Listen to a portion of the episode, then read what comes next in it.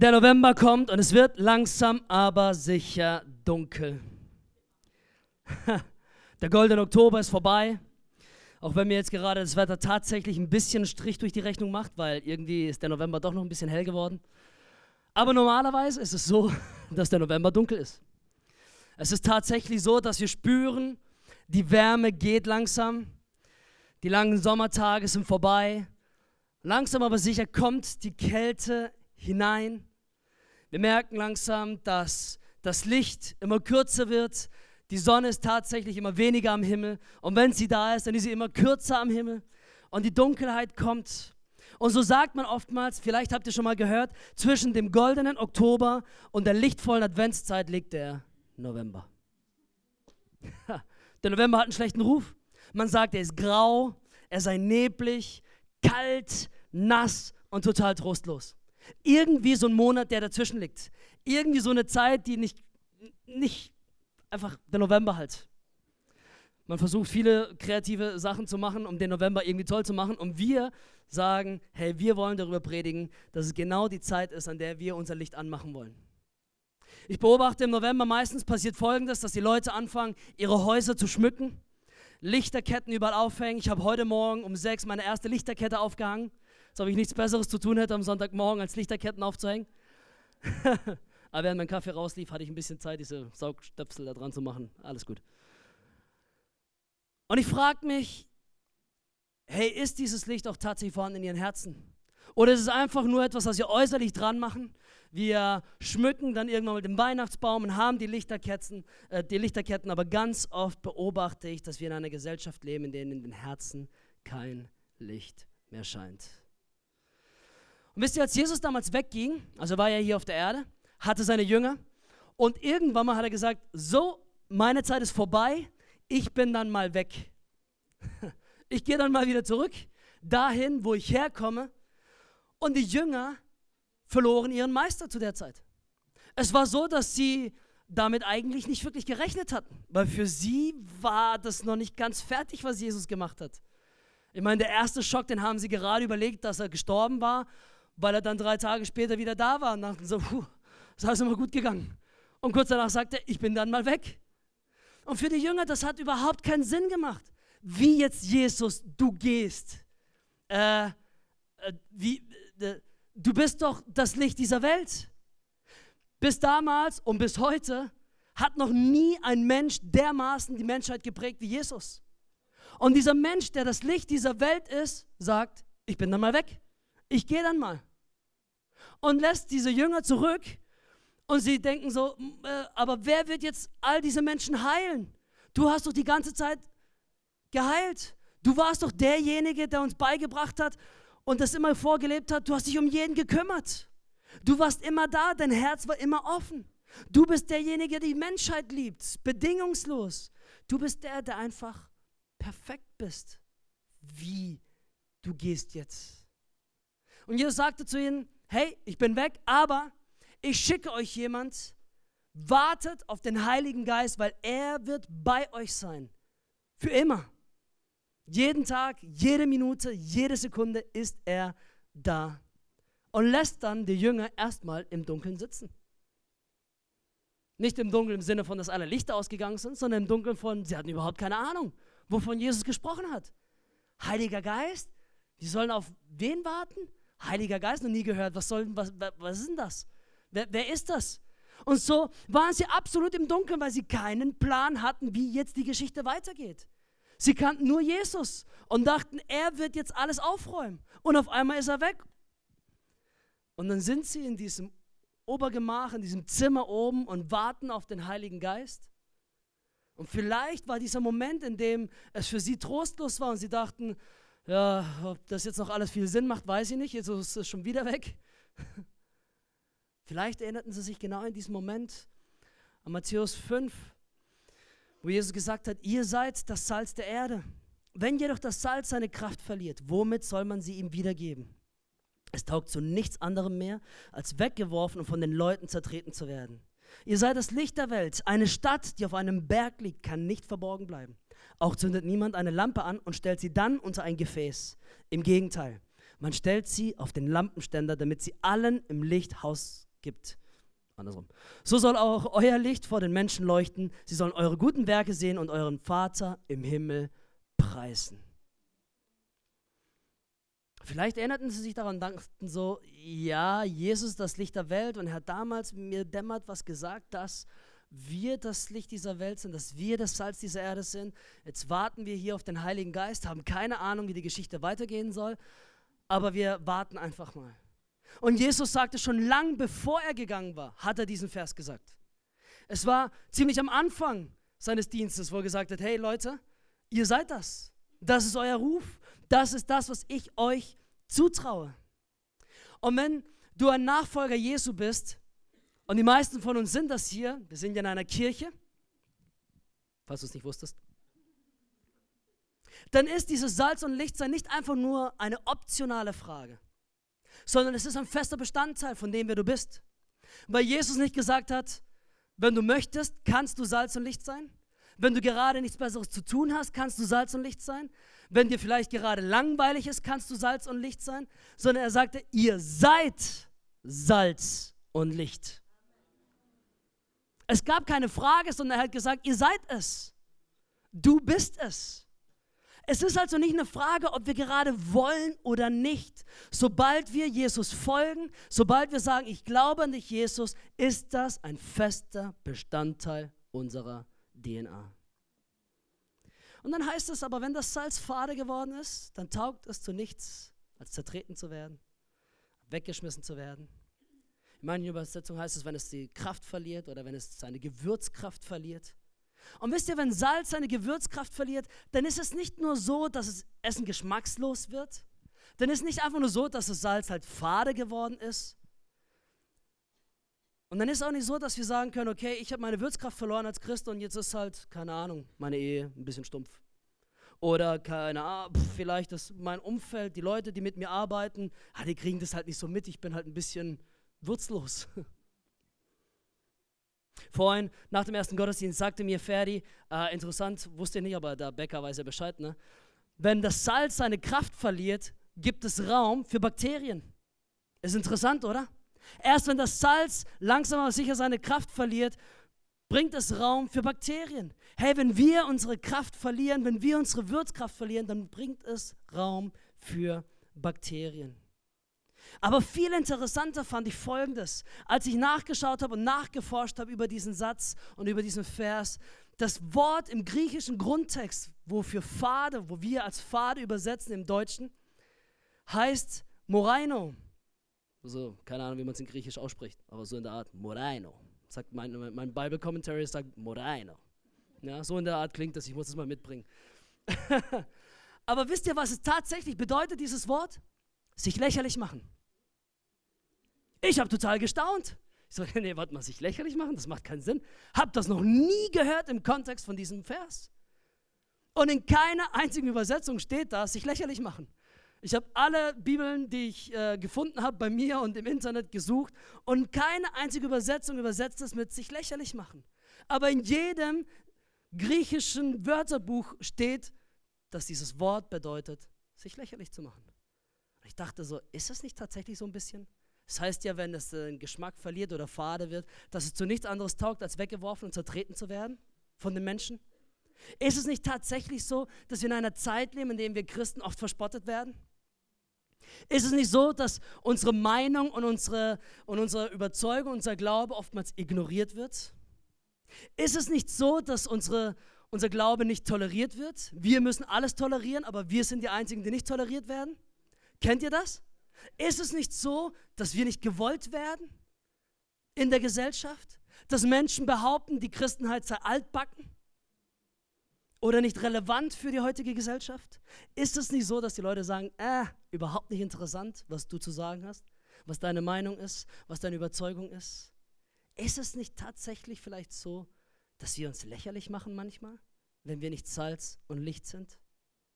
Unser Auftrag ist es zu sein, aber was ist, wenn wir tatsächlich manchmal unseren Geschmack verlieren? Was ist, wenn wir fade werden und uns lächerlich machen, weil wir nicht mehr das sind, was Gott gesagt hat, was wir sind?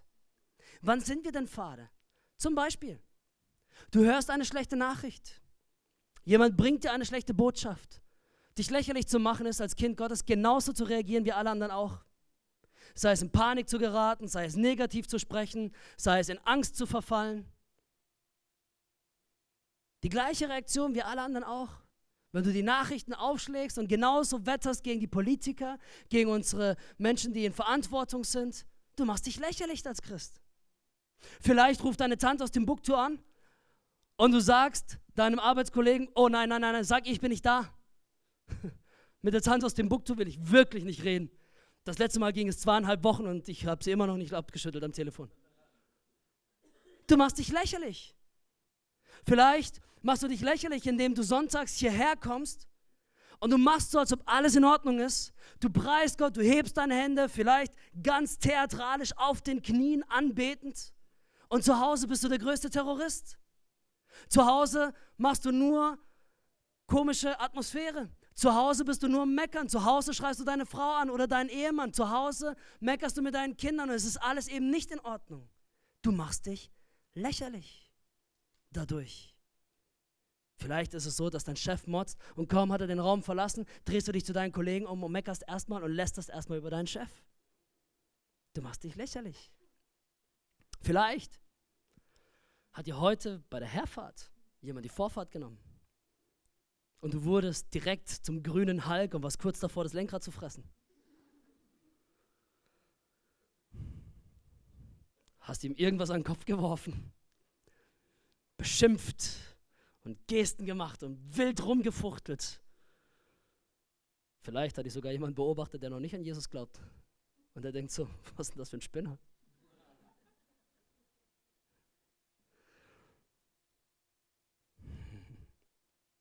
Wir machen uns lächerlich als Christen, wenn wir schlecht über andere Christen reden. Wir machen uns lächerlich, absolut lächerlich, wenn wir falsch über andere Kirchen reden. Absolut. Die Leute, die nicht an Jesus glauben, beobachten uns Christen und denken, ihr wisst ja nicht mal, was ihr wollt, ihr Vollpfosten. Weil wir sagen, ja, aber der macht das und der macht das und hast nicht gesehen und die Kirche macht das so und die Kirche macht das so, aber nur ich habe die Weisheit mit Löffeln gefressen, also ich habe es nicht.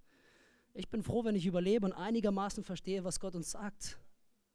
Aber wir machen uns lächerlich. Wir verlieren Geschmack. Für mich fängt es an, Sinn zu machen, das so zu sehen.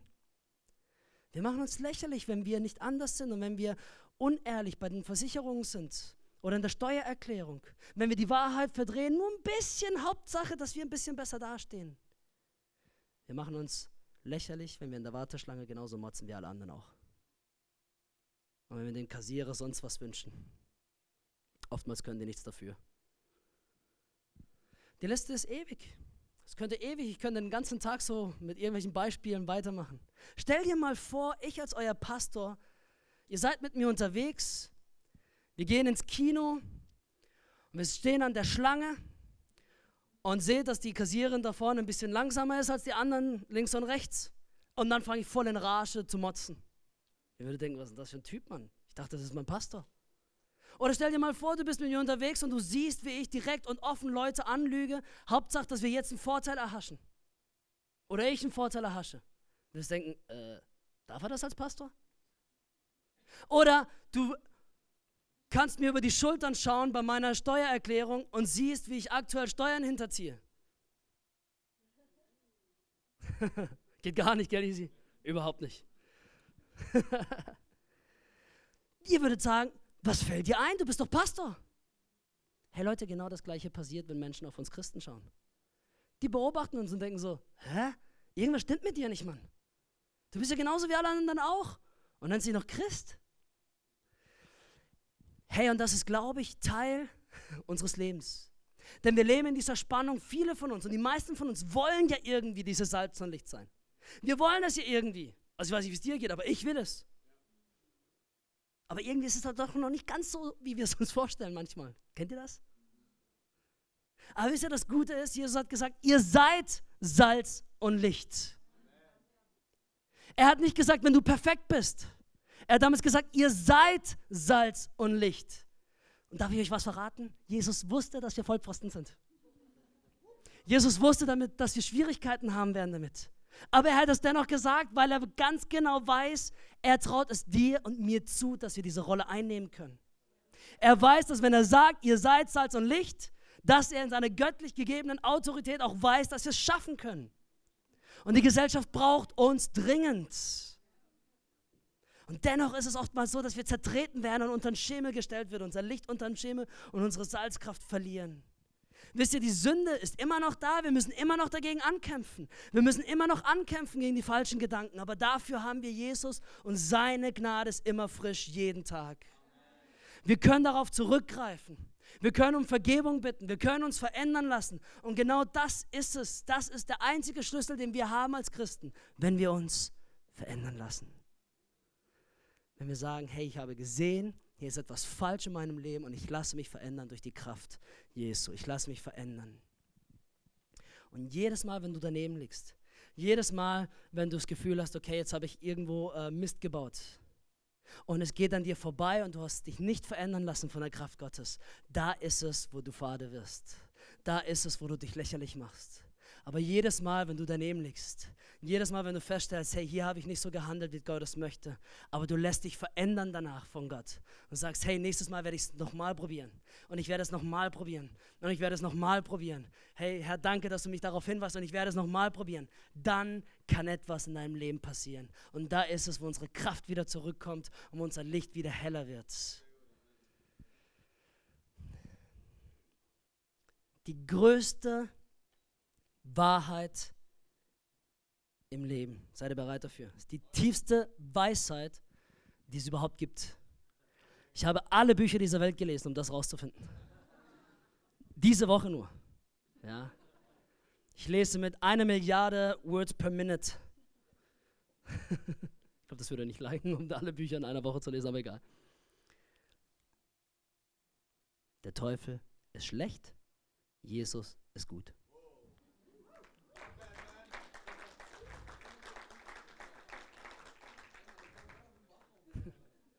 Ganz neu, oder? Der Teufel ist schlecht, Jesus ist gut. Dieser Kampf ist real. In Johannes 10, Vers 10 heißt es, der Dieb kommt nur, um die Schafe zu stehlen und zu schlachten und um Verderben zu bringen. Ich aber bin gekommen, um ihnen das Leben zu bringen, Leben in ganzer Fülle. Gott möchte, dass wir ein Leben in Fülle haben. Gott möchte, dass wir Freiheit erleben. Gott möchte, dass wir eben nicht mehr gebunden sind an alte Mustern, sondern dass wir diese Rolle einnehmen, die er uns gesagt hat. Ihr seid Salz und Licht. Er traut uns etwas Großes zu. Und der Teufel versucht alles Mögliche, um uns das wieder wegzunehmen. Dieser Kampf ist da, aber Gott sagt, du bist es, du bist es, du bist es. Ich glaube, dass es eine ganz, ganz große Gefahr gibt für uns Christen. Und ich beobachte es immer wieder, immer wieder, dass die Christenheit und vor allem die, die Kirchen reinkommen in diese, in diese große Gefahr. Und zwar ist es dieses, dieser Drang nach mehr Tiefe.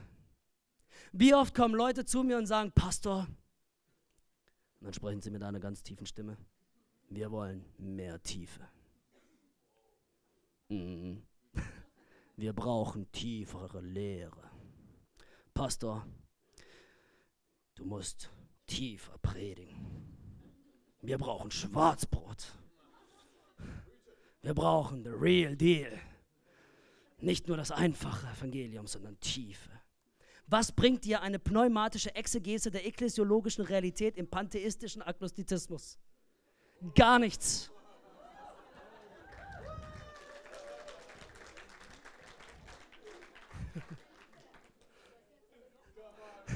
Ich kann es nicht übersetzen, ich habe keine Ahnung, was das ist. Ich muss in meinen, meinen Wörterbücher irgendwelche Wörter zusammenlesen. Doch einige von denen kenne ich tatsächlich. Oder was? Wollt ihr noch mehr, ja? Ich habe noch. Oder was wollt ihr noch? Ähm, was bringt dir zum Beispiel eine hermeneutische Auslegung der Subsidiarität? Wie viele Katholiken wissen, kennen das letzte Wort? Subsidiarität. Wow, ein einzig. Ja, nicht schlecht, nicht schlecht. Ne? Das weiß sogar ich, was es war. Wisst ihr, Begriffe wie Theismus oder Calvinismus oder Tetragramm, nicht Instagram, Tetragramm, bringen uns gar nichts. ich könnte ein ganzen, ganzes Wörterbuch an theologischen Begriffen auspacken.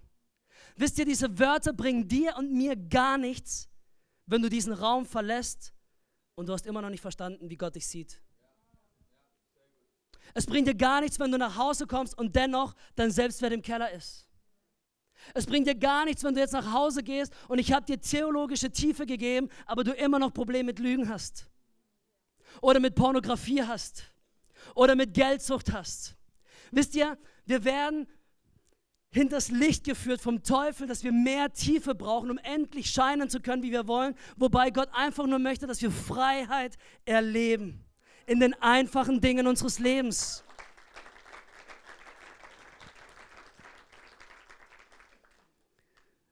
Gott liebt dich und er will, dass du in Freiheit lebst. Dass du diese Rolle einnimmst. Du bist Salz und Licht. Dazu brauchst du keine Hermeneutik. Das ist meine Aufgabe als Pastor. Dazu brauchst du keine anderen komischen Begriffe, sondern du brauchst die Gnade Jesu, die dich verändert, da wo du herausgefordert bist da wo du deine Probleme hast, da wo du dich in deinem Glauben lächerlich machst, weil du die Kraft verlierst, weil du Vater wirst, da möchte Gott dir begegnen und sagen, ich möchte dir Freiheit geben in diesen Dingen. Ich habe das vorher nicht erzählt, der zweite Gottesdienst ist immer ein bisschen Bonus, ne? Ich mache euch mal ein Beispiel. Ich bin mal ganz ehrlich zu euch, okay? Diese Woche sprach ich mit meinem Sohn, Joel, der ist acht Jahre alt. Und äh, er macht gerade im Religionsunterricht die zehn Gebote. Und ähm, dann hatte er, also er kam zurück von einem seiner Freunde und sagte, boah, das ist so gemein, der kriegt jetzt 20 Pokémon-Karten geschenkt und ich nicht. Und dann habe ich ihm gesagt, so Joel, was ist denn das zehnte Gebot? Sagte, du sollst nicht begehren deines nächsten Hab und Gut. Habe ich gesagt, mhm. Siehst du, das ist genau das, was du gerade getan hast. Du hast deinem Freund sein Hab und Gut begehrt, weil das, was du hast, zu wenig ist. Du möchtest das haben, was er hat. Und dann schaute ich ihn an und hier kommt eigentlich die, die richtige Offenbarung. Er hat gesagt, weißt du, wie lange dein Vater gebraucht hat, das zu lernen? Und wenn ich ehrlich zu euch bin, das habe ich dieses Jahr erst gelernt. Ich bin schon lange Pastor und ich bin schon deutlich länger Christ. Und erst dieses Jahr habe ich Freiheit erlebt von diesem hey, das, was ich habe, ist nicht gut genug und ist nicht genug. Wisst ihr, das Vergleichen kommt ganz einfach. Hey, schau mal, der andere Pastor, der hat ja eine viel größere Church. Ist ja so toll, was dort abgeht und ich habe das nicht. Oder warum kann der sich dieses Auto leisten und ich kann das nicht? Oder warum ist der andere sein, sein Garten immer so schön gepflegt und meiner nicht? Liegt vielleicht daran, dass ich nicht pflege, aber anyway. Aber hey, ich bin ehrlich zu euch, weil wisst ihr, die einfachen Dinge des Lebens, sind oftmals die, die uns binden. Und ich schaute meinem Sohn in die Augen und sagte, hey, ich habe das erst dieses Jahr gelernt und dir möchte ich es beibringen, dass du es früher lernst. Dass du viel früher in Freiheit lebst als ich.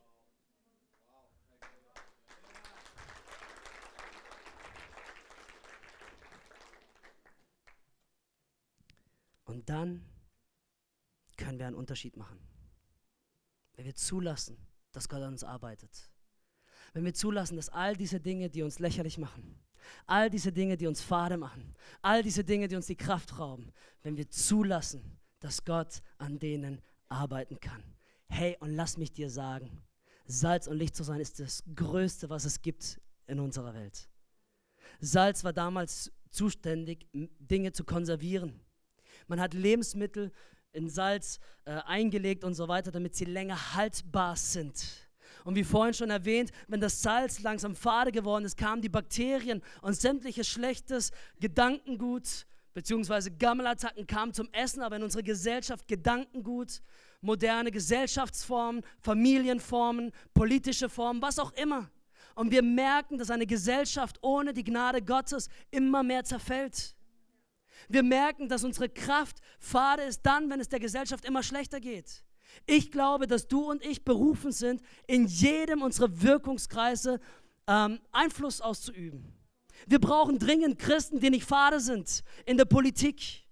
Wir brauchen dringend Christen im Bildungssystem, in den Medien, zu Hause, bei den Familien. Wir brauchen dringend Menschen, die nicht die Kraft verlieren, für etwas stehen und unsere Gesellschaft davor bewahren, sich selbst zu degenerieren.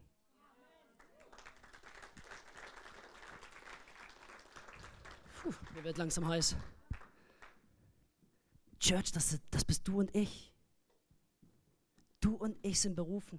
Jesus hat gesagt, du bist Salz und Licht. Wisst ihr, alleine ist das nicht möglich. Wenn ich mein Leben anschaue und ich denke so, Herr, wie, wie stellst du dir das vor? Wie soll ich Salz und Licht sein? Wie soll ich all diese Probleme, die ich selber habe, irgendwie unter Kontrolle kriegen? Wie soll ich aus meiner eigenen Kraft es schaffen? Und genau hier ist der Schlüssel. Wir schaffen es nicht aus eigener Kraft. Wir schaffen es nicht aus eigener Kraft. Wisst ihr, die Lampen damals, wenn wir heute diesen Vers lesen, du bist Salz und du bist Licht, haben wir meistens einen Salzstreuer. Ne? Heutzutage ist er modern mit Meersalz. Ja? Und dann wird das gemahlen direkt frisch auf dein Essen. Und wir stellen uns dann vor, ich mache mein Licht an und meine LED-Birnen strahlen. So ist wie hier irgendwie. Wir stellen uns Licht immer gleich so modern vor, aber damals war es so, dass es kleine Öllampen waren. Als Jesus über Licht sprach, hatten die Leute damals diese Öllampe im Blick. Herr, und diese Öllampe brauchte immer Öl, das sie leuchten kann. Und dieses Öl ist der Heilige Geist, den wir dringend brauchen. Denn aus unserer eigenen Kraft können wir es nicht machen. Wenn du gerne an LEDs denkst, dann ist der Heilige Geist den Strom, den es braucht, damit die Dinger leuchten. Wir brauchen eine Quelle, die größer ist als wir, damit wir dieses Licht leuchten lassen können. Wir brauchen etwas in uns, was größer ist als das, was wir selber irgendwie an den Tag legen können. In Apostelgeschichte 1, Vers 8 heißt es, aber wenn der Heilige Geist auf euch herabkommt, werdet ihr mit seiner Kraft ausgerüstet werden. Und das wird euch dazu befähigen, meine Zeugen zu sein. In Offenburg, in der Ortenau, in Deutschland und überall sonst auf der Welt. Selbst in den entferntesten Gegenden der Erde. Philippe Neue International Version. Die Welt braucht dein Licht. Die Welt braucht dein Salz. Die Welt braucht uns dringender als jemals zuvor.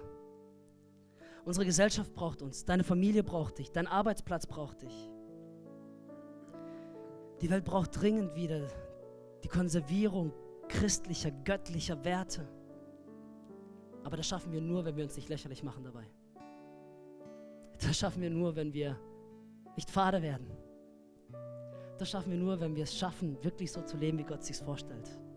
Das schaffen wir, wenn wir bereit sind, in uns den Heiligen Geist aktiv werden zu lassen. Und jedes Mal, wenn er klopft, zu sagen, oh, ich glaube, das wird wehtun, dieser Prozess sich zu verbessern. Aber es gibt dir wieder Kraft. Dein Licht wird heller leuchten. Und nur wenn wir anders sind, werden wir einen Unterschied machen. Wenn wir gleich sind, macht das keinen Unterschied.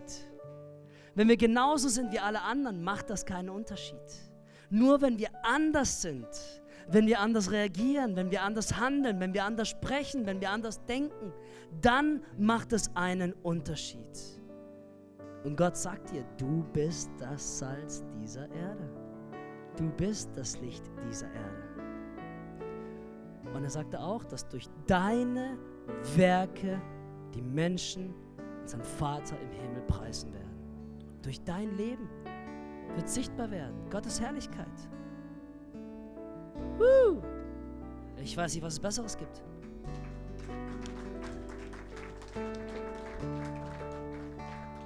Ich weiß nicht, was es Besseres gibt als das.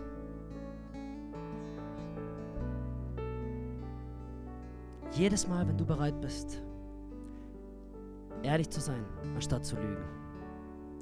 Treu zu sein, anstatt die Beziehung aufzugeben. Jedes Mal, wenn du über deinen Schatten hinausspringst und den Hulk im, Lau im Auto zurücklässt. Jedes Mal wird dein Licht heller und dein Salz stärker. Die Leute werden es sehen und sagen, oha, etwas verändert sich hier. Etwas wird besser und kraftvoller. Und irgendwann mal werden die Menschen zu dir kommen und werden dich darauf ansprechen. Ich möchte dich ermutigen, dass du jeden Tag damit aufstehst, mit diesem Gewissen. Ich bin Salz, ich bin Licht. Ich bin Salz, ich bin Licht. Ich bin Salz, ich bin Licht. Ich bin Salz, ich bin Licht. Sag es selbst mal. Ich bin Salz, ich bin Licht. Ich bin Salz, ich bin Licht. Sag es so, als ob du wirklich überzeugt bist davon. Ich bin Salz, ich bin Licht. Ich bin Salz, ich bin Licht. Hey, zum Abschluss dieser Message möchte ich euch noch einen Text vorlesen von Pastor Greg Rochelle aus der Life Church in den USA. Er hat einen Text geschrieben, den ich selber so oft wie möglich, fast jeden Tag, mir selbst vorlese. Er hat es genannt tägliche Deklarationen und mich ermutigt es mega, meinen Tag auszurichten, um genau das sein zu können, Salz und Licht. Und ich lese es mal vor. Vielleicht stehen wir gemeinsam auf und lass es wirken in dir. Jesus kommt zuerst in meinem Leben. Ich existiere, um ihm zu dienen und ihn zu ehren. Ich liebe meine Frau und werde mein Leben hingeben, um sie zu versorgen. Meine Kinder werden Gott lieben und ihm mit ihrem ganzen Herzen dienen. Ich werde sie ernähren, ausrüsten, trainieren und befähigen, mehr für sein Reich zu tun, als sie sich vorstellen können. Ich liebe Menschen und glaube an das Beste in ihnen. Ich bin diszipliniert. Christus in mir ist stärker als die falschen Begierden in mir. Ich komme Jesus jeden Tag ein Stück näher. Durch Christus ist meine Familie geschlossener, mein Körper ist stärker, mein Glaube ist tiefer, meine Leiterschaft ist präziser. Ich bin gesalbt, ermächtigt, ausgerüstet und aufgerufen, Menschen zu erreichen, die weit weg von Gott sind. Ich bin kreativ, innovativ, getrieben, fokussiert und gesegnet über die Maßen, denn der Heilige Geist wohnt in mir. Ich bilde Leiter aus. Das ist nicht irgendetwas, was ich tue, es ist, wer ich bin. Meine Worte, Gedanken und Vorstellungen sind unter der Kraft Christi. Ich fange und bündle alle meine Gedanken und unterstelle sie Christus. Ich wache jeden Tag in meinem Leben mit einer Bestimmung, einer Ausrichtung und einem Sinn auf. Schmerz ist mein Freund. Ich erfreue mich an meinen Leiden, weil Christus für mich gelitten hat. Ich tue mein Bestes und mehr als das. Was ich hervorbringe, nachdem ich mein Bestes getan habe, das macht den Unterschied. Die Welt wird verändert und besser sein, weil ich Jesus heute gedient habe. Herr, ich danke dir so sehr für jeden Einzelnen, der hier ist. Herr, du hast gesagt, wir sind das Salz und wir sind das Licht dieser Erde. Ich danke dir, Herr, dass du uns liebst und dass du diesen großartigen Ruf uns gegeben hast. Danke, Herr, dass wir dir folgen dürfen, dass wir für dich leben dürfen. Und danke, Herr, dass du unsere Kraftquelle bist. Heiliger Geist, wir brauchen dich, um in jedem dieser Bereiche besser zu werden. Herr, da wo wir gerade schwach sind, da wo wir in diesem Moment noch kämpfen, da wo es vielleicht Lügen sind, Pornografie sind, kaputte Beziehungen sind, Motzen ist, Ängste sind, Selbstwertkomplexe, was auch immer es ist. Heiliger Geist, wir brauchen dich, damit unser Salz wieder kräftig wird, damit wir uns nicht lächerlich machen, sondern stärker werden, damit die Welt etwas von uns hat, dass wir unsere Rolle einnehmen können, denn du hast gesagt, wir sind es und wir strecken uns aus und wir sagen es und wir bekennen es in diesem Moment. Ich bin Salz, ich bin Licht. In deinem Namen. Amen.